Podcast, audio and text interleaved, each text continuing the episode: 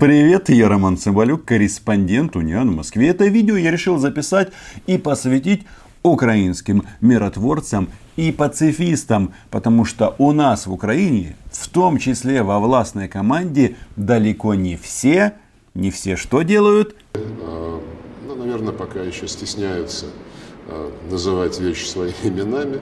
А, пытаются сделать хорошую мину при плохой игре. А вот так делать не надо, потому что ты сначала обманываешь себя, потом украинское общество, и в результате проигрывает страна. А другой Украины у нас не будет. Этот блок во многом посвящен а, или мотивирован на интервью, а, которое взяла Ксения Собчак у Андрея Богдана. Он там просил Путина сделать шаг назад по Донбассу. А, говорил о том, что а, все должны а, сделать а, подобные телодвижения, чтобы был мир и дружба. Вчера это интервью я разбирал очень подробно и говорил о том, что лично я в шоке от того, в каких иллюзиях а, находится украинская политическая элита. Ну, по крайней мере, часть ее. Хотя, конечно, Богдан, он уже с точки зрения этой вот нашей внутренней политики а, летчик сбитый. Ну, вы знаете, сегодня так, завтра по-другому. Но чтобы как бы просить о чем-то Путина, нужно как бы слушать, о чем они здесь говорят, к чему они стремятся, какие у них ценностные ориентиры. Так вот, а, вчера Владимир Путин вышел из бункера, приехал в Кремль, рассказал о вакцине а, послам, которые вручали ему верительные грамоты. Хотя, как вручали? То есть а, их не допустили к нему. То есть они находились в одном большом кремлевском зале на расстоянии несколько десятков метров. Ну, то есть а, соблюдали социальную дистанцию, но тем не менее формально мероприятие произошло. Президент Российской Федерации Владимир Владимирович Путин –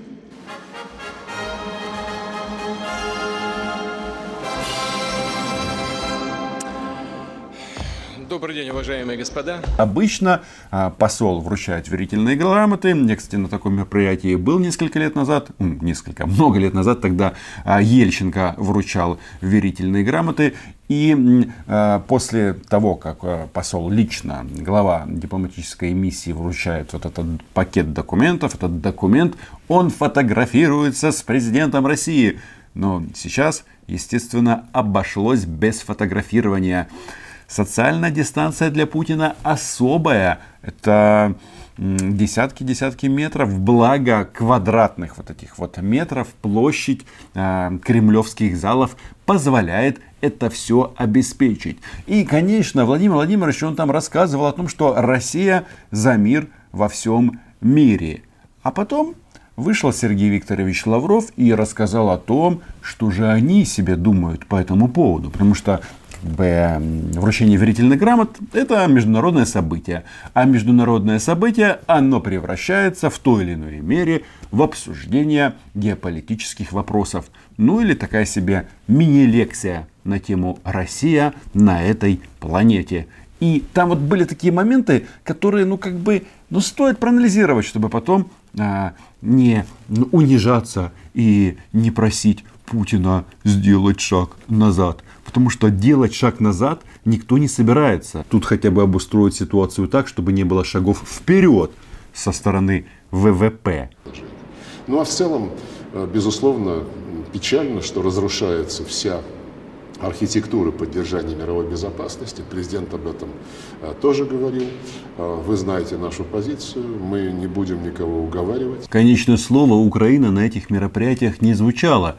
Они вообще о нас вспоминают в основном на различных пропагандистских шоу. Но сказано это в том числе и нам – и если они не собираются никого уговаривать, а, возникает вопрос, а кто сказал, что они сами готовы идти на какие-то уговоры, компромиссы, в том числе по украинскому вопросу, решение которого ну, является ключевым для Кремля. Вы думаете, просто так вчера тетушки ОПЗЖ, то есть э, кума Путина а, пикетировали посольство Соединенных Штатов и требовали а, прекратить вот это вот внешнее управление Украиной. Да, ничего подобного. Здесь настоящая а, сейчас планируется геополитическая заруба. И Россия планирует в ней принять непосредственное участие. Кстати, вы не знаете, а почему вот эти вот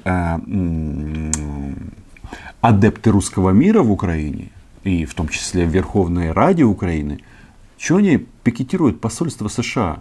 Почему они не пикетируют посольство России? А, ведь над Крымом и над Донбассом российский флаг. Ну, раз вы против внешнего управления, то, мне кажется, это было бы логично. Хотя, ну, не для коллаборантов, конечно. Ну, ли что сегодня президент э, президенту вручили верительные грамоты, послы, дипломатический этикет сохраняется и контакты не прерываются.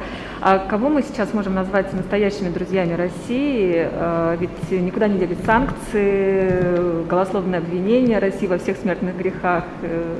Вы будете удивлены, но Украины и даже Украины имени Медведчука, которой пока нет, но которую хотят создать, в списке друзей э, Российской Федерации не наблюдается. Журналистка молодец, она сразу подсказывает Сергею Викторовичу, все обвинения в адрес России голословные. А кто же эти обвинения делают? Кто эти негодяи? Кто себя неправильно ведет на планете Земля? Кто оскорбляет Российскую Федерацию? Где эти русофобы? Покажите на них пальцами. Будем наводить ракеты. Ну, все-таки обвинения э, в адрес России по любому поводу, да и, в общем, все чаще и чаще без поводов, потому что нас в последнее время обвиняют в том, что не доказано никакими фактами, хотя мы эти факты давно просим нам предъявить. С фактами, как вы понимаете, вообще все очень просто. Для России доказательством является только то, что признает лично президент Российской Федерации. Если президент говорит, что в Крыму эти зеленые человечки, здесь все как попугаи говорят, ну да, они зеленые. А когда говорит Владимир Путин, что это российская армия, все говорят, ну да, это российская армия. Поэтому с доказательствами как бы тут очень э, такой подход и интересный. И, кстати, насчет доказательств. Вот э, недавно было у меня интервью по MH17 с Вадимом Лукашевичем. Там как раз о доказательствах как раз много-много сказано. Но опять же, э, почему-то Кремль делает вид, что их там не было.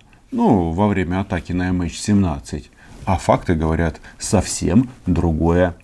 А, но, тем не менее, это небольшая группа стран. Подавляющее большинство государств солидарно с нами в том, о чем я только что сказал, необходимости уважать принципы суверенного равенства, невмешательства в внутренние дела, а, ну и, конечно же, урегулирование любых споров через диалог, к чему наши западные партнеры все меньше и меньше готовы. И... Вот тут уже ближе к нам, хотя, естественно, слово Украина он так и не сказал.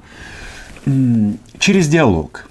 То есть, понимаете, в чем дело? Вот эти вот просители Владимира Владимировича. Для Российской Федерации Украина состоянием на сейчас является Западом а значит врагом. А с врагами, как вы понимаете, договариваться вообще не имеет смысла. Тем более, если ты с ними договоришься, чем же ты будешь бабушек российских пугать? Бандеровцев тогда, соответственно, уже не будет. Ни нацистов тебе, ни фашистов, ни солдат НАТО. Поэтому ну, вот так.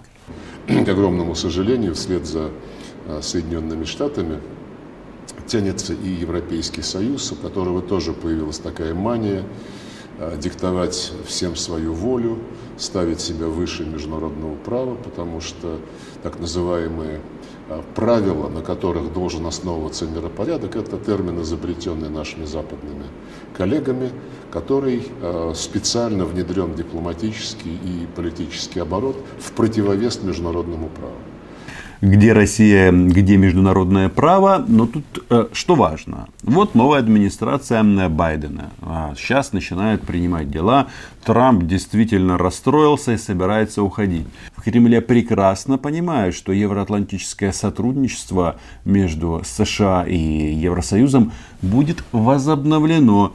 И своих противников они тут прямо заранее пометили Но вы же знаете, кто там подхрюкивает американцам? Правильно, мелкие вот эти вот европейские страны.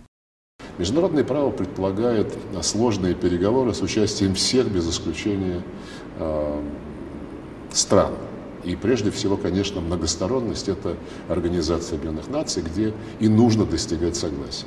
Западу все чаще становится, ну, как бы не с руки тратить время на согласование своих позиций с позициями всех остальных, поэтому он в своем кругу, э, в узком кругу э, единомышленник, так сказать, принимает решения, которые отнюдь не отражают универсальную волю мирового сообщества, но пытаются эти решения выдавать за истину в последней инстанции. На Западе совсем не друзья. Совсем. А кто наш главный союзник сейчас? В том числе спонсор. Финансовый, политический, ну и военно-экономическую помощь кто нам оказывает?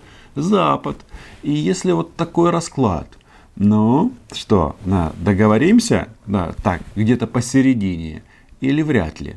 Запад так действует и по проблемам применения химического оружия, по проблемам кибербезопасности, а, по проблемам а, прав человека, а, создавая различные удобные для себя форматы и пытаясь вытащить соответствующую тематику из-под зонтика Организации Объединенных Наций, то есть из-под универсальных форматов, каковы и были созданы, чтобы договариваться по всем направлениям международной жизни. Тем не менее, как я уже сказал, подавляющее большинство э, государств мира разделяет наши подходы к ведению дел на мировой арене. Почему они так держатся за ООН, понятно. Там у России право вето, и, соответственно, никакое решение против России через Организацию Объединенных Наций, через Совбез не протянуть. Но э, мы же видим, оказывается, э, весь мир на стороне России, а Запад изгои. Или все-таки наоборот? Я не хочу э, никого обижать. Практически со всеми представленными сегодня странами, чьи послы вручили верительные грамоты, у нас есть позитивная повестка дня.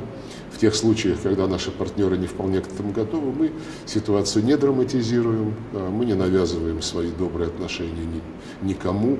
Но я убежден, что понимание необходимости все-таки руководствоваться своими национальными интересами, а, возобладает над э, стремлением идеологизировать отношения с Россией, и тогда, я думаю, мы найдем очень много позитивного а, в продвижении сотрудничества с соответствующими государствами. Не навязывают они добрые отношения. Хотят дружить со всем миром, но на своих условиях. Путин хочет мира на своих условиях.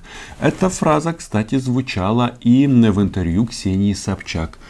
А, которое она взяла у Андрея Богдана. А я вот эту вот фразу «хочет мира, но на своих условиях», по-моему, читал в какой-то советской газете а, до военных времен. И она была а, приписана Адольфу Гитлеру. Это, конечно, совпадение ситуации, в которых крупные державы пытаются злоупотребить своим весом и влиянием в том или ином регионе, зачастую в регионе, который далеко отстоит от их границ, для того, чтобы навязать какие-то условия а, конфликтующим сторонам. Такие навязанные перемирия, а, как правило, долго не работают. Самое главное, чтобы участники конфликта непосредственно договорились между собой, а роль всех остальных игроков создать условия именно для этого. Какой универсальный принцип? Вот эту вот чушь они впаривают нам по Донбассу, что на россиян на Донбассе нет, а, но а, они там есть. Донбасс, а, Донбасс ваш, но мы его не дадим. Люди в российской военной форме, российские рубли, российские флаги. Два измерения. Официально это внутренний конфликт почему-то, а, но в телевизоре на российском никто не скрывает о том, что Донбасс наш как и Крым. Они так считают. Но пусть считают, потому что сегодня расклад а, такой, кто сказал, что так будет завтра. Главное это не юлить перед собой и не прогибаться перед представителями РФ. Потому что, как известно, Москва слезам не верит. А слабых и вот этих вот тех, кто прогибается, а просто презирает. Это, мне кажется, нужно знать любому украинскому переговорщику независимо от того, из какой политической силы он пришел к власти. Подписывайтесь на мой чудо YouTube канал. Меня зовут Роман Цымбалюк, я работаю для вас. Оставляйте несколько комментариев. Ну и, конечно, большое спасибо моим патронам и патронессам. Чао!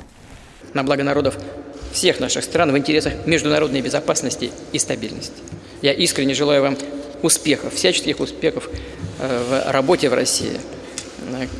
Всего наилучшего, ну и, конечно, наиболее актуальное сегодня пожелание крепкого здоровья.